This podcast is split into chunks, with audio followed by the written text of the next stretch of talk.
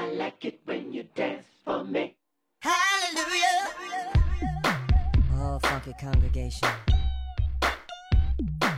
Let us bow our heads in prayer. You,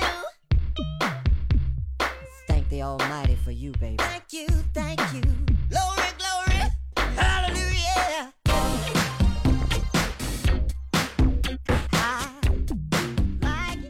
得这个聊书这个事儿特别重要。咱们上一期啊，跟大家分享了来自约瑟夫·坎贝尔先生的《千面英雄》。今天咱们就来聊聊这个，这书就有意思一些了啊，更加有趣味儿一点了。名字就叫《再烂的电影也能卖出去》。这本书啊，之前我在书店还真的看过。呃，还是比较小众的啊。你能在这个书店能能见到这还还挺那什么。我逛那书店一般也挺小众的。对这个，呃，电影嘛，呃，比如说上游是制作，然后呃，到中间环节可能就是宣发是它的重点了。呃，一般我们会说电影有两次创作的机会，一次呢肯定是在前期这个本身制作的这个阶段，那是一个电影内容的创作。但宣发的时候就是它的二次创作，就怎么样把它呃投放到市场当中，让市场能够接受它。而这本书呢，他的这个作者叫洛伊德·考夫曼，呃，这这位老哥是呃好莱坞就是特别传奇和扯的一位，也是一位神吧。他那个他有个公司叫这个特罗马，这个公司以以以专门发行这种烂片儿而著名。但是呢，咱们从生意的角度来讲啊，就是呃有很多这大的厂牌电影公司，可能以前大家都很熟悉的，呃，今天有一个好片儿，明天两个片儿折了，这公司就没了。而他这个专门做烂片儿这公司还 还生命力比较顽强，这就是可能美国这个电影工业比较成熟的一个一个代表吧。这哥们儿我觉得就是属于叫就叫嬉皮士，哦然后呢，他就喜欢搞怪，呃，一些比较离经叛道的一些东西。而美国确实这个电影市场和这电影工业就给了他这个机会。觉得我还是应该念一下这个这本书的序，因为看这序，斯坦李，我让斯坦李给他作序，呃，呃念一下吧，跟大家。二十世纪六十年代，还在耶鲁大学读书的罗伊德找到了我，那时我便与他相识。当时许多才华横溢的年轻学生都把漫威漫画公司当作是圣殿。洛伊德也是这些学生中的一员，他却与众不同，他有着一股强大的知识力量，对流行文化几近狂热。因此，一九七零年，我选择与他合作，根据我的故事《女巫之夜》来改编剧本。那时，洛伊德还从未写过电影剧本，但我能看出来他创意独到的见解和独特的个性，必将带来一部方方面面都绝佳至极的恐怖电影。事实证明，我是对的。你刚才读的呢是斯坦李前面呃最正经的这一段话。啊，最正经的一段话。要是你要看它的结尾呢，就是他可以这么说：说啊，对了，罗伊德，请带我向毒魔，呃，毒魔是洛伊德他一个典型烂片儿里面一个主人公啊啊，和纽约杀人机器表达爱意。另外，请把支票直接寄给我，谢谢。哦，这怎么理解这段话？就是斯坦李其实就是。就是他们之间，因为他非常了解这个、这个洛伊德·考夫曼，就这个人，就是他是一个特别扯的这么一位，这个行业里这么一个特立独行的人，所以他的，嗯，你你看他里面写的这些，他的电影都是包括什么呀？这个呃，这个肌肉的莎士比亚，然后印度的僵尸鸡，然后超人大小的这个丑陋的怪物，然后要捏爆人头，呃，人人牛混合女。然后雌雄同体什么，就就一大堆这样的片子。他们俩不是普通朋友啊，你明显就是哥们儿，特别熟的那个那种哥们儿，是吧？对，所以他在结尾的时候才会说啊，这个我你让我写的，我给你写完了，你记得把支票寄给我。肯定都看过，是吧？要不然也不可能一上来把那些很怪诞的东西都写写在序里，是吧？对他开篇写他的这个这这本书的时候，他说，呃，他盯着一个海报，然后盯了很长时间，他突然发现。里面这个海报的女郎没有肚脐眼儿，然后就由此开始展开他的描述和这个他的思考等等等等，就是你看的每句话都特别扯，而且，呃，他会说，嗯，你们要知道，这个电影发行可能从一万年前就开始了，那个时候，这个而且是上帝是给了中国人。这个特别好的脑瓜，然后有一个小伙子，他生在了上海，这个人叫做墨子，他突然发现了一个小孔成像，等等等等，然后这些都是他说的不？都是书里都是他说，当然写完之后他说那上面都是胡扯的啊，对，也可能小时候看美国一些那种，特别是科幻题材影片，也被流传为经典的，大家现在津津乐道啊。还有一类就是大壮，然后在外星，然后打败外星人，然后捧着一个大姑娘回来，哎，包包括那个叫什么人玩鬼还是怎么着的，那那就是拿着电锯咣咣咣的对，就是这一类的影片，其实，在那个时代，就是电影那时代，确实是一种他们的探索。他就觉得，哎，感官刺激对于这些观众们有有价值，或者说，我就弄一个特别扯的一件事情，大家来这儿也会觉得哈哈大笑，他们也觉得这也叫电影啊，呃干嘛非得说一定要有什么艺术，要思考，要有这个反思什么什么？这那不一定，我就弄一个这种的也可以啊。我我记得之之前可能还有一个这个叫做 The The Room 房间，对，就是经典的一部烂片儿。罗老师，你有话说是吗？对，就是，嗯、可能当时大家都觉得这这都可能都不叫电影，但是后来大家突然觉得从当中是能得到乐趣，或者得到一些他们认为的审美的审美的体验的，那这种呢，就是也后被后后后面被誉为经典。那就是这些电影可能是随着文化趋势的这种流行风向，是吧？没准儿有一天就流到你这儿了，是吧？一开始你该说周星驰的那个《大话西游》刚出的那个九六九七年，也无人问津啊，对吧？还有很多人，也有很多批评家，对吧？当然那那个也不能算是烂片啊，但是咱就说当时的现象，他当时没火，但当时有别于周星驰其他作品，是吧？当时让很多人有点看不懂。但后来没想到，两千年之后，突然这种好像这种很多人通过互联网吧，他改变了一些人的这种说话方式。突然觉得这部《大话西游》里边这里边的这些人说话方式很符合当时互联网的那种潮流啊。对，所以，嗯，咱们现在回过来来看，就是那部片呢是一个，呃也也是一个时代，各种机缘巧合促成的一部影片。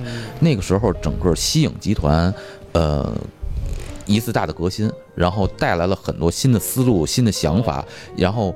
呃，又是赶上这个要把呃香港啊、台湾的一些就是合合作拍片的方式，这本书有没有讲到说这种所谓的烂电影是如何进进行营销的呢？有吗？整本书讲的都是烂电影怎么营销，但是这这个大家看了就知道啊，这完全不是一个教材，也没有任何一个道理，他在每一段里都是胡说八道。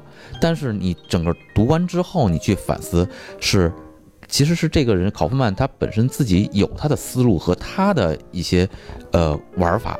它就融合在这里头了，但是你想从里面说摘出哪一段来能拿出来说，哎、这个就是中心思想，没有一句话都没有，而且他写的也挺逗的，就是，呃，你看啊，就是他说，呃，为什么我要写这本书？然后呢，呃，因为我前面有一部电影叫，你听这名儿就知道是一烂片儿啊，叫《恶夜活死鸡》。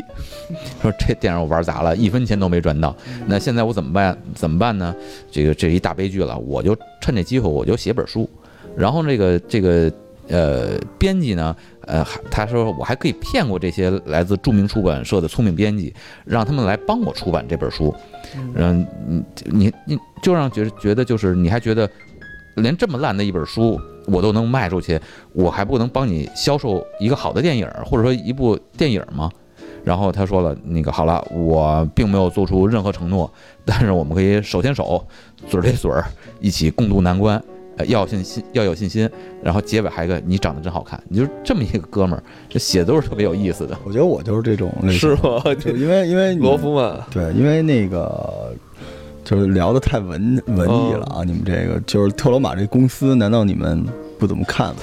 特罗马这公司就是这个电影史上就是最恶心，然后各种乱搞、恶搞，然后残肢、排泄物、血浆的这么一个公司。嗯，然后他们的这个使命感就是说，三十多年以来就要把所有的好片子全都翻拍成血浆片儿。嗯而且这你们刚才说这特洛伊这哥们儿，他还有一个兄弟，我一说洛伊德，呃，这个洛伊德你知道吗？这洛伊德他有一哥们儿昆汀塔伦蒂诺，哦，就是有一阵儿昆汀拼命的拍那种 B 级片儿，就是想去他公司，就是吧他就想让这哥们儿说你过来跟我一块儿拍，哦但这哥们儿说你那个 B 级片儿拍的就是还还不够搞。所以你知道你们在说这这本书的时候，我在想什么事儿？嗯这本书就是一个第四面墙被他打破了，他玩儿你呢，你知道吗？这大哥就是我，我给你们推荐，就是讲这本书在推荐一个片儿啊，就是他所有的恶搞片儿，就刚才你说那个活死鸡那个那片儿我是看过你，看过？我跟你说，就是我我给你我给你用半分钟说一下剧情啊，就是说这个有一种鸡叫鸡魔，就这鸡是一恶魔，然后呢，这个餐馆的人把这个鸡给做了，做成肉了，所以来这儿吃鸡的人呢，就都变成鸡魔了，就是他们的人头就没了，变成鸡头，然后这些鸡头就互相打，他怎么能杀死鸡魔，你知道吗？就是捅菊花。然后这个片子就是到最后镜头拉远的时候，地面上上百人都是鸡脑袋互相捅菊花，全是血腥的东西，就结束了。就是我，你就你都你到最后一开始觉得不是你说完之后，我突然饿了。是吧？就扒鸡也是这么做的，是吧？就是一直被模仿，从未被超越。什么老农扒鸡、是烤鸡，就是就是一开始你觉得特别恶心，到后来你觉得无聊，但最后你咂不出味儿来了，你知道吗？这大哥演所有片子就是一把血浆先呼你脸上因为，我觉得这片子吧，有时候看看无妨，而且还挺解压的。是。但但但您听我说啊，嗯你再往后琢磨，嗯他这个片子到后边，他跟昆汀不一样，嗯昆汀的片子都是自嘲，到后边。嗯，你没发现就是他那几个刑房什么之类，对吧？但是这个洛伊德的片子到后来都是嘲讽别人，嘲讽社会。嗯？他有一个最牛逼的片子，强烈推荐，叫《我的爱戛纳》。这个片子里边，昆汀出演了自己，哦，就是他带着一帮这个这个特罗马这个帝国的一帮大傻逼演员，根本没有邀请函去大闹那个戛纳，而且他所有的片子都是纪录片那种方式，嗯就是莫名其妙的要上台领奖，要全裸的跑，要抱着昆汀，然后抹满脸血什么之类的。这哥们儿就是，你知道吗？你知道他叫 Kaufman，他让我想起另外一个叫 Kaufman 的人，嗯就是我挚爱的一部电影，最爱的电影就是《月亮上的男人》，Jim Carrey 他演的那个安迪·考夫曼。考夫曼就是他一生都在做丑，都在做别人无法理解的事情，当时内心是一个特别悲伤的人。他到最后会冷静下来，跟你正经的说两句话。所以这个这哥们儿这特罗马整个这东西，包括这本书，我完全能理解他为什么这么这么干。嗯他就是打破了那面，就跟你玩儿呢，你知道吗？他就是那样。你这你看他推荐那些烂片儿，他他到底在控诉什么事儿？你琢磨琢磨，你再琢磨琢磨他那个最有名的电影《我的爱戛纳》，就是怎么让你在戛纳上得奖。你看他这个书里边有大量的怎么参加电影节，怎么贿赂那个电影节裁判，怎么拿奖，全是这玩意儿。我觉得太搞了，而且搞的背后太好玩了。你知道我看这书我最大的收获是，你看到他那里边有一个叫 Copy Left 一个组织，就是我都服了，叫全世界反版权组织。嗯，就还有人说维护版权，就是说啊那他们他们不许有版权，就应该盗版，还 有这组织。哦，而大哥就是说他怎么跟这个组织打官司什么之类的，他就是一本正经的干巨胡扯无比的事儿，他是在演吗？他是在演戏吗？营销啊，他就是在营销高手啊，营销高手啊。真正营销高手就是把自己都给营销进去。对呀、他就营销，他就是就是你让，就是到最后，你知道这个东西，我前两天学学会一个新词儿啊，就是什么成功学忘了，叫低期愿池，低低期望池，就是你把自己变成你说的是英文吗？不是 什么玩意儿啊？低的期望，哦，我以为是别 Ditch Watch 比如比如这么说啊，我说您您听我说，您说有没有道理啊？就是说，比如老赵人设对吧？父哦就是这个这个这个就是相夫教子，人又好嗯好爸爸，嗯然后好播客牛逼，然后每天都是正能量。所以有朝一日老赵一旦在路上喷吐口痰，别人啊老赵好怎么着，完了掉粉掉光了，对吧？嗯但你像我踢狗是吧？就是随地大小便，嗯结果有一天我扶一老太太过马路，我立刻就刷屏了。所以这这难道不是一种营销？就是我们首先做的第一件事是让自己出名，出名有的是优秀的出名，有的是恶恶棍出名，对吧我跟你？说，他已经找到这这其中的规律了，接下来没法再聊了，你知道吗？对对，不是，就是你们但你们继续啊，但是我我反正我我我我我我之前琢磨过这事儿，就我发现有时候你在节目里就是一本正经的一点儿吧，也也挺好玩的，因为你生活中不可能像这样。我完了，你人设崩了。他前两期就已经崩了，我们这儿都有那个投诉了，呃是北戴河那个夜奔什么的，哇塞，我我所以我我我就觉得就是就是这本书好玩就在于这儿，就是呃咱们不是就头号玩家吗？你看看人家这个玩儿是怎么玩儿的，嗯，对吧？人家把一个买卖玩成这样，把一个大家一说电影好像都哎呀崇高啊，这个文化呀，然后这时候文青怎么怎么着，人家就玩这种片子，然后玩成什么样，而且人家活得很好啊，但是哎，我想问啊，作为特别专业的人士，你觉得这本书里的那些营销是干货吗？是干货，每一样就是咱把它那个胡扯，就是呃胡说八道那些东西，你全把它吸收了，然后呢，你再反思出来，你会发现每一个到现在都有用。老老老让他进坑了，我是我我就就我我总结更加能让人理解的话，就是你要做这件事儿的话，你一定要投入，投入到你能把自己都骗了。就营销也是，营销是什么？就是我要说服你这个东西好，那我怎么说服你这个东西好？但我自己都不信。如果我怀着我自己都都觉得这东西不好心态去跟你聊，那没法聊。但首先第一步就是，我觉得我自己有时候做节目，有时候也是，你知道，有时候做节目有时候做的多，你知道，因为那东西明明我觉得不好看，但有时候你还是得强迫自己觉得那好，你知道吧？要让自己进入另外一种人格的状态。对，就你要骗自己，你要把自己先洗了。你把自己洗完之后，最后我有时候我听那节目的时候，我没看过这片子。你别信那个艾文，就别信老赵说的，因为老老赵这节目做节目有毒，你知道吗？都是谁跟他聊，谁都神情俱灭了，就咱们人设都崩了，他没事儿。然后是聊完之后就生病了啊，辞职了啊对不想创业了啊，离婚了。那什么就就就就全都这个，所以聊完最后就是大家的人设都就是都崩了。我我是这么想，就是其实。呃，咱们今天就是聊本闲书，这真叫纯闲书，没有任何说教，甚至你想正经下来看这书，可能你都正经不不了。那好玩儿就在这儿嘛，这老哥就是这么撒欢儿，我我就嗨到底，然后呢，我就玩儿，我这一辈子就是玩儿，我觉得他肯定是有一点儿那种戏剧成分在里边儿的。嗯，我觉得绝对是有的，就是他不是一个，就是我觉得他一个人安静下来的时候，他不会不会是反差那么大的一个人。我觉得，就是我们这个行业里头，可能大家不见得你都能拿到好片子，真赶上一个烂片儿的时候，你可能都过不了自己那个心里那个坎儿，但是你还得把它营销出去，这时候可就难了去了，你知道吗说的是？瑞希吗？每次在朋友圈里边，他是做宣发的嘛。每次在朋友圈里发电影的时候，都跟我们说：“你们屏蔽我这两天，我特别不想让你们看我发的片子。那真的不要紧，这个哪天我可以跟他好好聊一聊。这个东西有时候吧，就你需要有一个自我的那种状态”。凭你几路来，我只是一路去，对，我觉得就是，玩就玩个尽兴。对对对，一定要尽兴。但我其实挺悲哀的，因为这个书特扯，然后扯完之后，然后那个艾伦说，现在中国电影圈都在用这些方法来营销。有吗？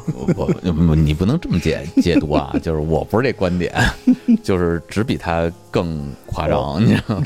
那你看有些电影一上来说男女主角儿嘛，他们俩现在谈恋爱了，其实俩可能这个这这这个话可能加一块儿说不了几句，然后也说这个啊这个出了什么事儿了，然后甚至这个主创被黑了，然后这个网上出骂战了，那营销嘛，就就我们一直说什么怎么过度营销或怎么样，过度营销其实就没玩好而已嘛。你怎么算过度？营销还要过度不过度的，对吧？所以这才是这本书的黑色幽默呢。对啊，对啊，所以。所以他到底是认真的吗？但对我们来说是有用的。这个刚过完十一，这个呃十一有这么几个片子什么，对吧？赢，啊，对这些，其实每部片子不都在营销吗？对吧？那你你要如果说咱们现在重新把这个当初营销的点和那什么，我们都抓出来再看看，你就能知道，营销这帮人，他们是一帮什么人？他们出的是好主意，是馊主意，还是怎么样？这个片子有没有营销歪？对吧？对你有没有触动？这些就就都挺好玩的。哎，老张，那你觉得《影》这个片子是做什么营销了呀？嗯，我觉得打的点还是那几个，一个是那肯定这个张艺谋是最大的卖点嘛，对吧？然后呃打了几几个点是还有一个那个呃邓超，一人分饰两角，而且这个这个这个体重，然后怎么样，这个变重吧，变轻吧，然后这些，那这些都是点，就是大家对这部片子有多么的用心和这什么嗯严肃了，嗯，就把这片子严肃了。我觉得《影》这个片子就是《无双》这部片子最好的营销。嗯 什么意思？我都没转过来呢，我还在考夫曼那个不好看，恶魔机那儿因为不好看，真的不好看，是吧就是看完都骂街那种。然后因此就是另外一部根本不怎么营销的无双的电影，现在口碑逆袭嘛。你没发现朋友圈多了好多我发哥是怎么好男人这种这种文出现了？对，我是前天看的无双，我本来十一就是我看也没什么可看，我就就没去，然后前两天又重新补了一下无双。是吧？现在大淡季是吧？很多这个很好的导演和院方联合起来，把这个十一黄金周给为了配合大家出行嘛，对吧那？就嗨，放上来的电影都是特别适合大家出行的电影。你这你你这个解释好吧？这个对嗯嗯，我我我是基本上我我我觉得就是就是有时候你也没法说，你觉得他没有套路吧，他就没没音儿了。有时候套路过正你不喜欢，但是可能对于很多人来说有用对对对对。你说他到底做还是不做？前几年吧，有好多就是票房特好的大片儿，嗯，然后我周围人也都看，然后我就突然不想看了。嗯，这其实是挺典型的一种一种就是心理作用，就是嗯、呃比如说我们被过度的这种信息包裹的时候，你就想跳出，然后呢，甚至说产生一种所谓的逆反啊，或者这种心态。你要做到这份儿上，其实说明你们的这个功夫已经下够了，是不是？就像这杯水似的，已经满了。我我就这么说吧，就是呃呃，做电影这个宣发这个工作啊，呃，有一定的情况会出现什么呀？就是这个片子爆了，就是我的工作可能能帮他从八亿到十三亿，十三亿票房，这是我的能耐让他到的，后面跟我没关系。而且一旦这个影片上映之后，这个作品本身就活了，就是他在被大家解读和什么可能连连主创都没这么想，这一下子就大家这么解释那么解释就出来了，然后后面涨的这票房，你想蹬你都蹬不回来。有时候预告片吧，你拍太精彩，我都感觉这部电影里边最精彩的都有了。哎，你说这个，这个有有机会咱可以单讲预告片儿，因为假如电影是一个在到底还是一个商品啊，那么预告片就是这个商品的广告。这个预告片怎么剪，这还是挺有门道的。然后你刚才说的，有些把最精彩的全都剪到预告片儿里了，这种片子比比皆是。对你对你说的是《环太平洋二》吗？还是《变形金刚五》？对对对对对，对，你还真是变形金刚是我觉得受这个预告片影响特别大的哈，因为近几年近几部吧，大家都知道，就最精彩都在预告片里。但是其实我一直有一个疑惑啊，就是因为现在是一个流量的年代嘛，对，大家拼都是拼那个线上入口，就是也许根本不是最会做运营的人在做电影的宣发。嗯，对就是。对我真的是觉得，就是所以因此电影并没有走到对，因为实际上有很多我们疯传的一些呃热帖什么写的也一般，只是它它不是靠优劣，它是靠敏锐度。嗯所以怎么玩这个人的口碑和流量，这是需要，这是我认为这是一个技术活儿。我我我知道，知道，但但是啊，老老罗，你现在提这个要求，我觉得有点过高了。嗯为什么？你就会发现，其实真正营销这个课题，近十年吧，从可能零七零八年开始，才有这些电影公司也好，还是什么其他的这些互联网公司也好，开始重视这个这个宣发了，是吧？你会发现，也就近十年的事儿。其实这里边有很多有很多这个从业人员，甚至大学都都大学可能有读的那种什么市市场学的，可能都跟现在这近十年都没法兼容。从业人员来说吧，现在真是一个过渡期吧，这种可能大家还在摸索这各种玩法呀，这阶段。嗯，那肯定，因为就这么说吧，现在的问题就是谁都不知道该怎么玩了，对，都不知道该怎么玩了。因为你比如说，就是像这个呃这本书，就再烂电影也能卖出去。这本书，这个呃考曼他他他的能耐是什么呀？他能耐是他是天才，或者说他就是这么一个自诩的一个烂人。那我就是这么折腾，这么闹，所以我做东西就都符合。大家对这个东西都能接受。但是现在你要说像说啊，我们这是一个职位，然后我要专门招一个 marketing 的人，然后他要专门写营销文案，然后还要去参考这个这个什么什么某某品牌什么套之类的，这个要向这种看齐，这一下子就变成套路了。而套路之后，很少会出现那种神来一笔。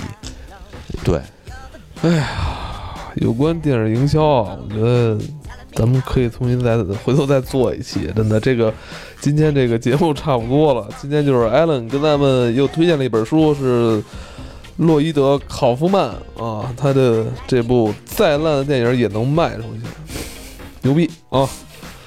最后，这个我在。非常严肃跟大家说啊，洛伊德·考夫曼先生，这是他四十年电影销售的实操经验一本书，精华。上一集跟这集都带来了精华，好吧，咱们下期再见，拜拜，拜拜。